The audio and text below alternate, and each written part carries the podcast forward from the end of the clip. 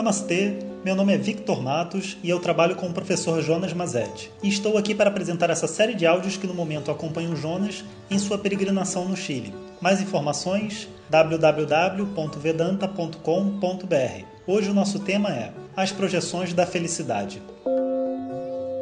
Bom dia pessoal, namastê. Aqui é o Jonas, estou numa caminhada agora pelas montanhas no sul do Chile.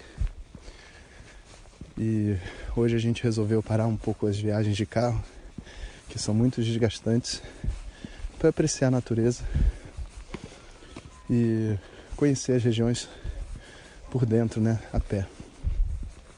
O clima é bem interessante. Assim, frio demais. Eu tô de bota, meia, calça de lã, blusa, é, blusa, camiseta e casaco e com um gorro desses assim, tipo de motoqueiro, para conseguir andar. Mas, devidamente preparado, você não sente frio, você só caminha. E eu acho que tudo na vida é assim, né? Se a gente tem o preparo correto, a gente tem a capacidade de enfrentar.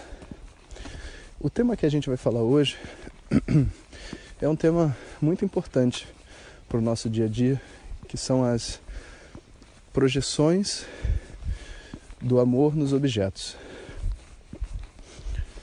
Existe um paradigma né, que todo ser humano vive na sua busca por felicidade, que é projetar nas situações, nas pessoas e nos objetos que estavam ali presentes conosco no momento que a gente está feliz, como sendo a causa da nossa felicidade. Como se quando o nosso chefe do trabalho reconhece o que a gente está fazendo e diz: Olha, bom trabalho, viu, Jonas? Incrível. E naquele momento eu fico feliz.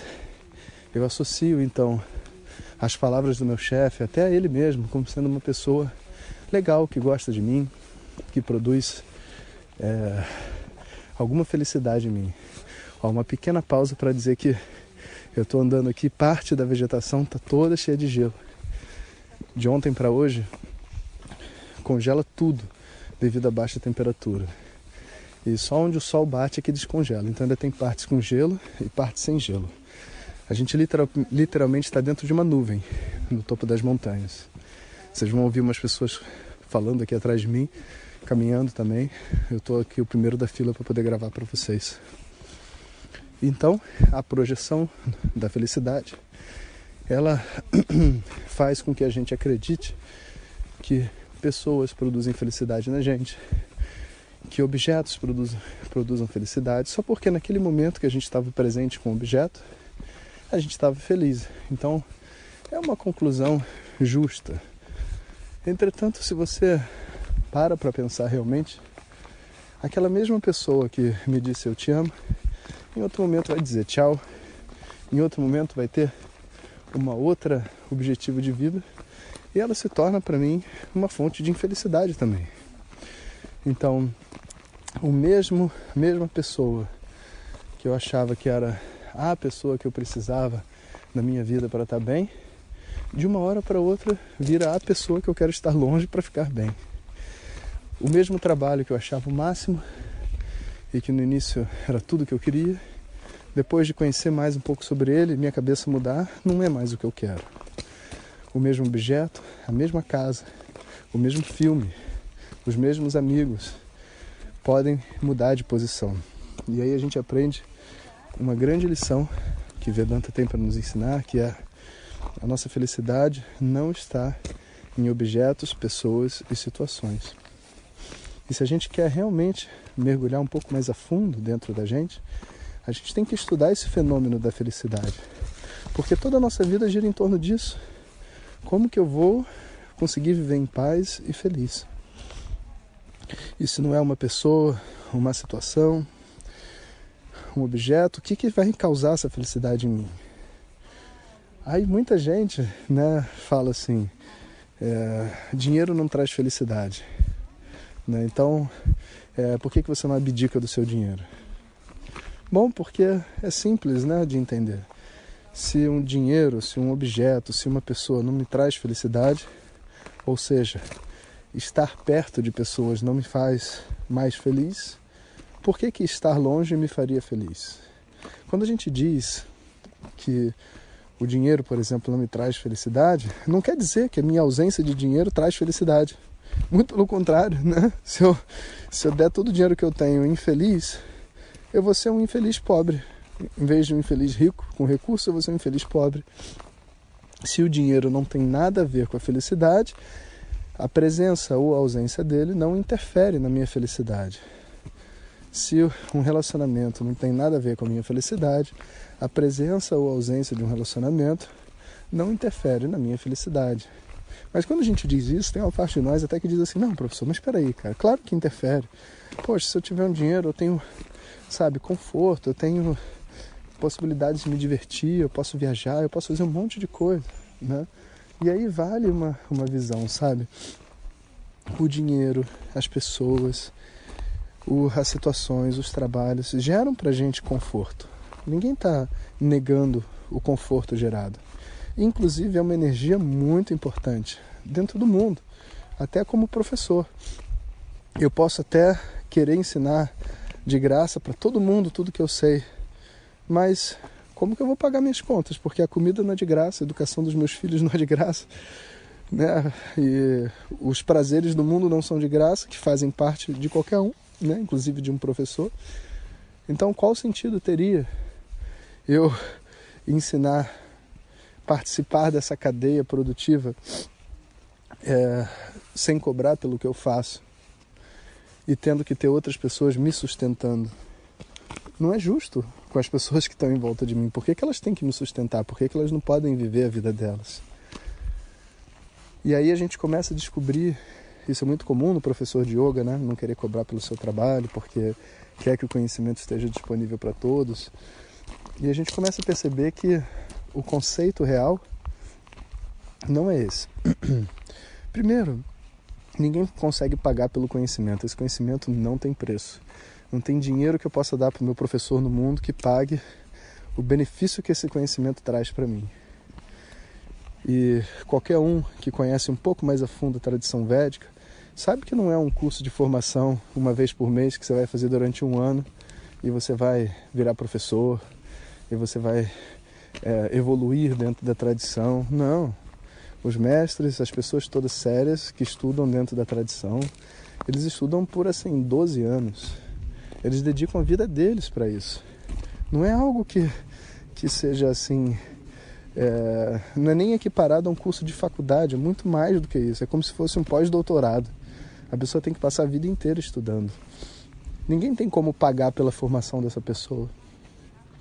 Você não consegue valorizar, é, vamos dizer assim, legitimamente um pudiário ou um astrólogo que para ler o seu mapa leu sei lá, dois mil mapas antes e chegar e dizer então o, o preço dele é esse pelo preparo que ele teve. Não. O conhecimento não tem valor que uma pessoa consiga pagar. O preparo dessa pessoa que ofereceu a vida dela a esse conhecimento, você também não tem como mensurar. Então, como que a gente mensura né, o preço do conhecimento, vamos dizer assim, né? Você mensura indiretamente. Você observa para a sociedade coisas equivalentes, como uma consulta psicológica, uma consulta com um terapeuta, né? coisas que tenham o mesmo valor, que façam, a sua vida ser melhor. Um cinema, quanto custa uma hora de cinema, né? Quanto custa e você vai entender que, olha, a sociedade hoje né, tem para esse tipo de atividade que durante uma hora me diverte, que me, que me, me, me libera das minhas emoções, etc., um determinado valor. Né? E assim você consegue dizer para a sociedade quanto que isso significa. E você vai ver se, como profissional da sua área, isso faz sentido para você ou não. E pode ser que não seja suficiente, você tenha que ter um segundo emprego. Porque afinal de contas, né, ninguém trabalha Ninguém deveria trabalhar por dinheiro. A gente deveria trabalhar pelo prazer daquilo que a gente faz, de contribuir para a vida de uma outra pessoa, pela paixão do conhecimento. E o dinheiro, e o reconhecimento, e a fama, bom, eu preciso ver qual é o nível de retorno, qual é o nível de reconhecimento e ver se isso me satisfaz. O conforto, os recursos, eles não são o fator determinante da minha vida. E quando a gente diz que dinheiro não traz felicidade, é isso que a gente está querendo dizer. Porque se trouxesse felicidade, toda pessoa rica, toda pessoa ganhando um salário que não precisa se preocupar, ela vai ter o que comer, deveria estar tá feliz. Mas elas não estão, elas estão tomando remédio para dormir e muitas vezes relutando para embarcar numa, num caminho espiritual, achando que vão encontrar sua resposta no, na bolsa de valores ou numa mulher nova, sabe, num marido que finalmente a reconheça e tudo mais. Mas simplesmente não é assim. Então, com todo o respeito que o dinheiro merece, com todo o respeito que os relacionamentos merecem, com todo o respeito que os trabalhos merecem, que os reconhecimentos merecem, que o mundo merece, eu foco o meu coração no meu crescimento pessoal. Eu foco meu coração no, nessa busca interna de encontrar minha paz. E vou ter que fazer jus a todas essas energias do mundo. Porque não tem nada de errado com o conforto e com os desejos. São energias do mundo. Eu preciso saber lidar com elas. E mesmo um Swami no interior da Índia, lá numa caverna, vai precisar se divertir porque ele é um ser humano. Ele vai precisar comer porque ele é um ser humano. E quando ele for ao médico, ele vai ter que pagar o médico, vai ter que tomar um remédio. Então ele vai precisar de dinheiro.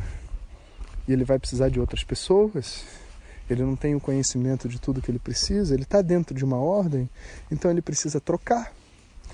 Ele precisa trocar. Então aquela sensação que a gente tem do tipo assim, é, eu posso te fazer uma coisa, você me faz outra. Será que a gente pode trabalhar dessa forma? Então esse deveria ser o verdadeiro valor do dinheiro. Quando você diz assim, por exemplo, você chega para fazer uma aula de yoga, aí vamos supor que eu seja massagista, eu digo, professor, você aceitaria trocar uma aula de yoga por uma massagem? É um pedido muito legítimo. Você está querendo oferecer algo que você tem para poder receber uma outra coisa. Mas eu vou dizer uma coisa para vocês. Era isso que o dinheiro deveria fazer. Pensa bem. Você faz sua massagem e o professor nem precisa receber a massagem, pode dar massagem para uma outra pessoa e usar aquele recurso como um instrumento de troca. Então você está trocando a sua contribuição para uma pessoa por uma aula que você recebe de uma outra pessoa. Então, o dinheiro é, um ferramenta, é uma ferramenta livre na troca. E muitas pessoas não entendem quando a gente diz a importância de você, por exemplo, é, pagar para assistir uma aula de Vedanta, pagar para fazer um ritual védico, pagar para ler a sorte. A gente está trabalhando com um ritual onde eu preciso colocar a minha energia e o meu valor então é muito importante, se eu tenho recursos, que eu coloque os recursos que eu tenho, mostrando que eu valorizo o que eu faço. Né? E se eu não tiver os recursos? Você vai botar os recursos proporcionais ao que você tem. Por isso que os professores têm programas de bolsas, por isso que você tem é, diversos tipos de maneiras de contribuir, que não é só financeiramente. Mas por detrás dessa, desse dinheiro você tem uma ferramenta muito limpa de troca. Porque o que acontece para muita gente é assim: não é que a pessoa não tem dinheiro. Às vezes a pessoa não tem prioridade, porque ela não é capaz de pagar 150 reais por uma sessão de acupuntura, que pode curar a coluna dela, mas ela é capaz de pagar 500 reais para um ortopedista. E não é porque o ortopedista é melhor do que o acupunturista, não é. Mas é porque existe uma desvalorização daquilo que ela está fazendo. Outras pessoas tem, vão dizer assim, olha, eu não tenho dinheiro para, é, enfim, fazer yoga. Porque quanto custa? 300 reais por mês. E ela fala isso segurando um iPhone de 2 mil reais, uma bolsa da Vitor Hugo de 4 mil, planejando passar as férias com os filhos na Disney. Você fala, cara, se você não consegue pagar o mesmo preço do que o cinema para passar uma hora com seu professor de yoga, para esticar o seu corpo e ser uma pessoa melhor, o seu problema não é de dinheiro, o seu problema é de um entendimento e de uma valorização. Você ainda não entendeu o que é a tradição védica. Você ainda não entendeu para que serve o yoga, o que para que serve Vedanta. As pessoas fazem estudos muito sérios de yoga, de ayurveda, de vedanta de toda a tradição com o intuito de ajudar as pessoas a viver melhor. E isso precisa ser valorizado. E tem mais um ponto que muitas vezes passa despercebido, que é assim, no momento onde eu entro para uma turma e falo, eu quero estudar, né? Você se submete ao outro. E muitas pessoas vêm com essa teoria da troca de serviços, não é por uma questão financeira, é porque tem muita dificuldade de submeter o outro. Então é assim, olha, eu estudo com você, mas você faz massagem comigo, tá? Aí eu sou o seu massagista e você é meu professor. É como se o ego precisasse de alguma maneira de não se submeter. Então ele arruma uma outra forma de ficar acima da pessoa com quem ela está estudando. E por isso, né, fica a dica. O dia que você for fazer um ritual védico, o dia que você for fazer uma aula de yoga, nunca faça troca. Pague realmente pelo que você está pedindo, a hora que você for um professor e tudo mais, na posição de alguém que precisa receber das pessoas essa energia, não aceite nenhuma outra coisa, porque é desnecessário. Se você quiser fazer uma massagem com um aluno seu, por exemplo, se você é um professor, você pague pela massagem e deixe ele pagar de volta pela aula. Permita que esse, essa energia do dinheiro, a energia do compromisso, a energia do esforço, tudo isso flua. E quando a gente vê dessa maneira, os relacionamentos se tornam um instrumento de crescimento. O dinheiro se torna um instrumento de crescimento. Os, os, os, os chefes do trabalho também. Tudo se torna uma maneira de você se conectar com você mesmo e seus problemas. Né? Então, essa, essa visão, sabe, de projetar a felicidade nas coisas acaba fazendo com que a gente considere as coisas profanas.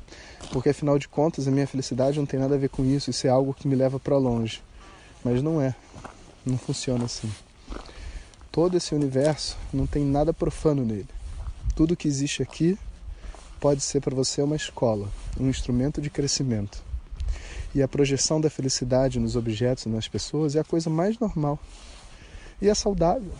É saudável uma mãe achar que o filho a causa felicidade. Mas o caminho é a gente encontrar dentro de nós uma pessoa que é mais do que uma mãe. Alguém que é mais do que um marido, do que uma esposa. E aí eu tenho como olhar objetivamente para os meus papéis.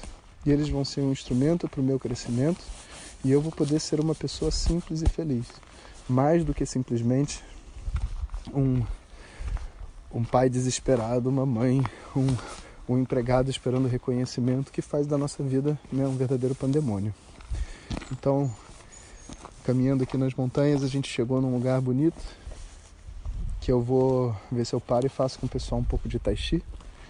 E fiquem com essa reflexão no dia de hoje, sabe? Que é a valorização correta da vida de vocês o que significa tirar essa projeção da felicidade, trazer isso de volta e permitir que as coisas tenham seu devido valor. Um bom dia a todos. Om Sahana Vavatu Sahaviryam Karavavahem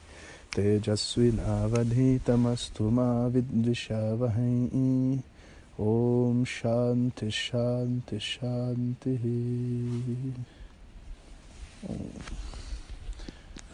Agora tem um cachorrinho lindo aqui no caminho que eu vou mostrar uma foto para vocês aqui no Instagram. Um abraço a todo mundo. Obrigado a todos e fiquem ligados. Se você deseja receber diretamente nossas mensagens no seu WhatsApp, clique no link que enviamos junto com o áudio. Se você não recebeu, peça para quem te encaminhou este áudio. Mais informações www.vedanta.com.br. Até o próximo áudio. Om Tat Sat.